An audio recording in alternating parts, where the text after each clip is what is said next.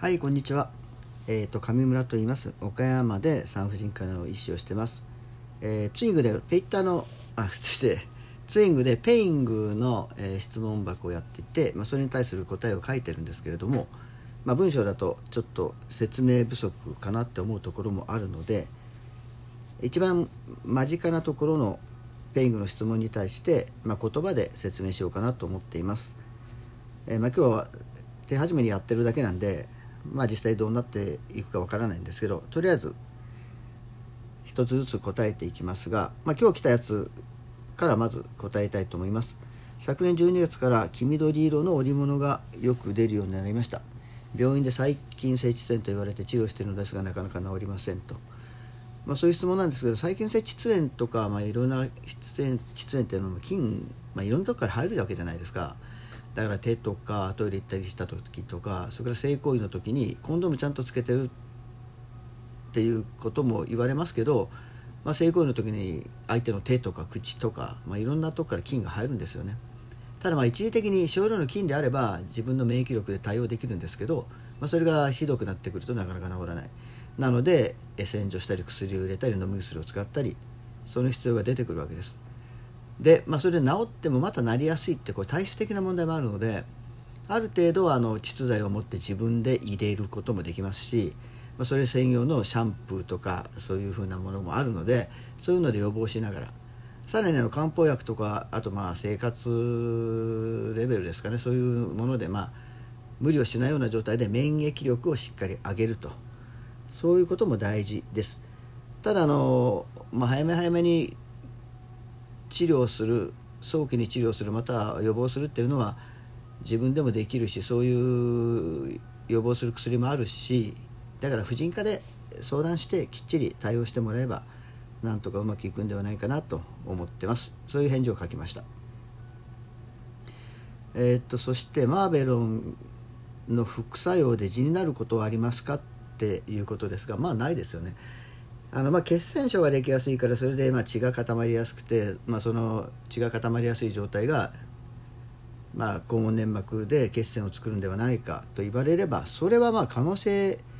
は可能性ですけれどもあくまでもそれは可能性でしかなくて飲んだからなるんですか？というレベルのものではないと思います。え次ですからコンジローマはいや梅毒は性器を手で触れたら粘膜接触がなくてもそこから移りますか？あの、まあ、粘膜っていうのはもともともう菌とかウイルスとかが吸収されて、まあ、感染する場所ですのでそれは感染しやすいんですけれども、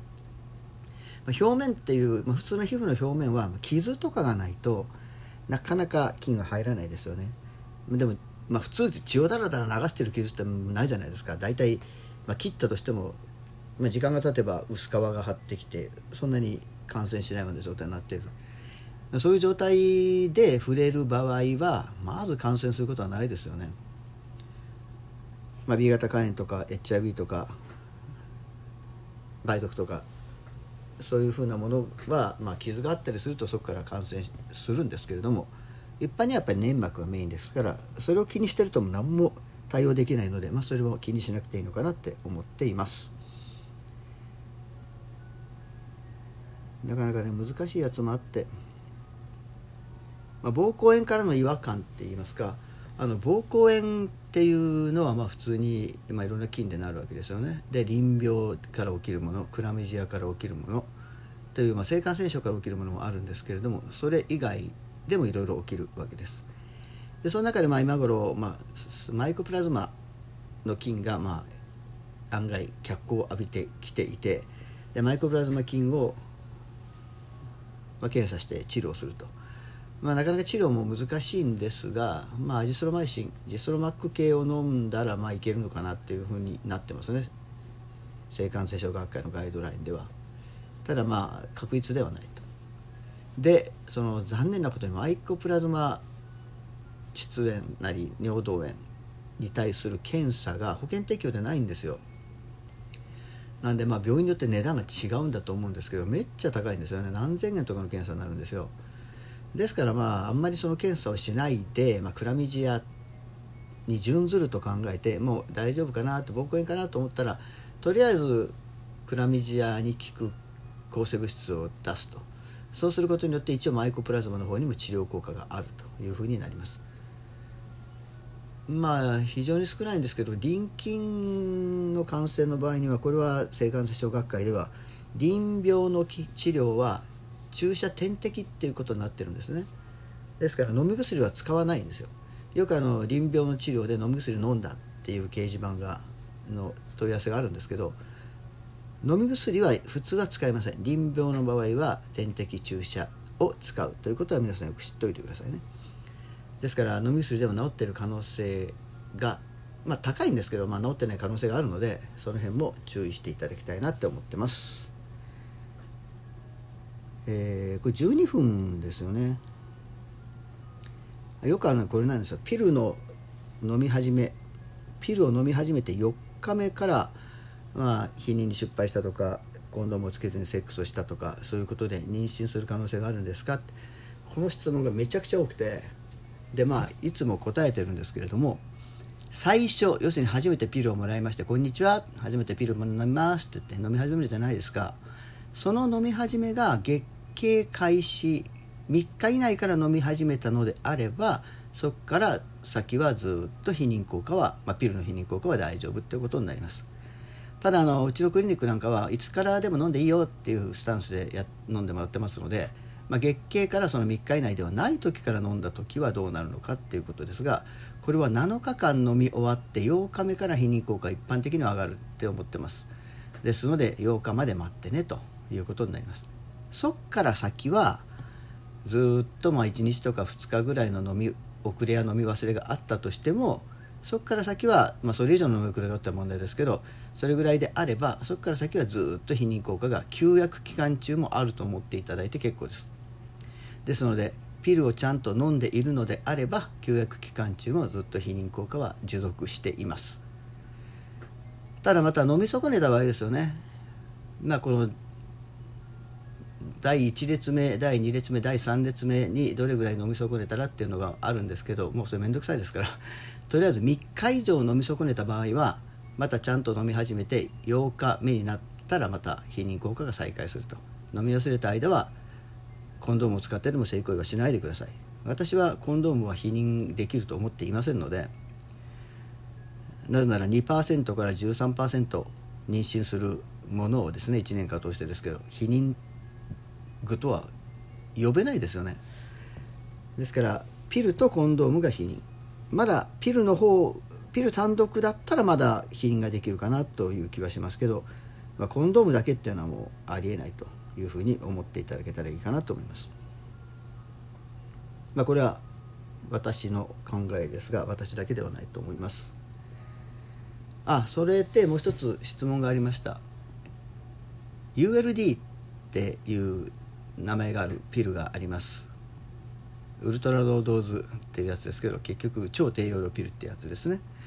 でそれらは私は昔あの ULD は避妊効果のエビデンスがないのでっていうふうに答えてたんですよ。よくわからないと。でそういうふうに答えてますと、まあ、あのその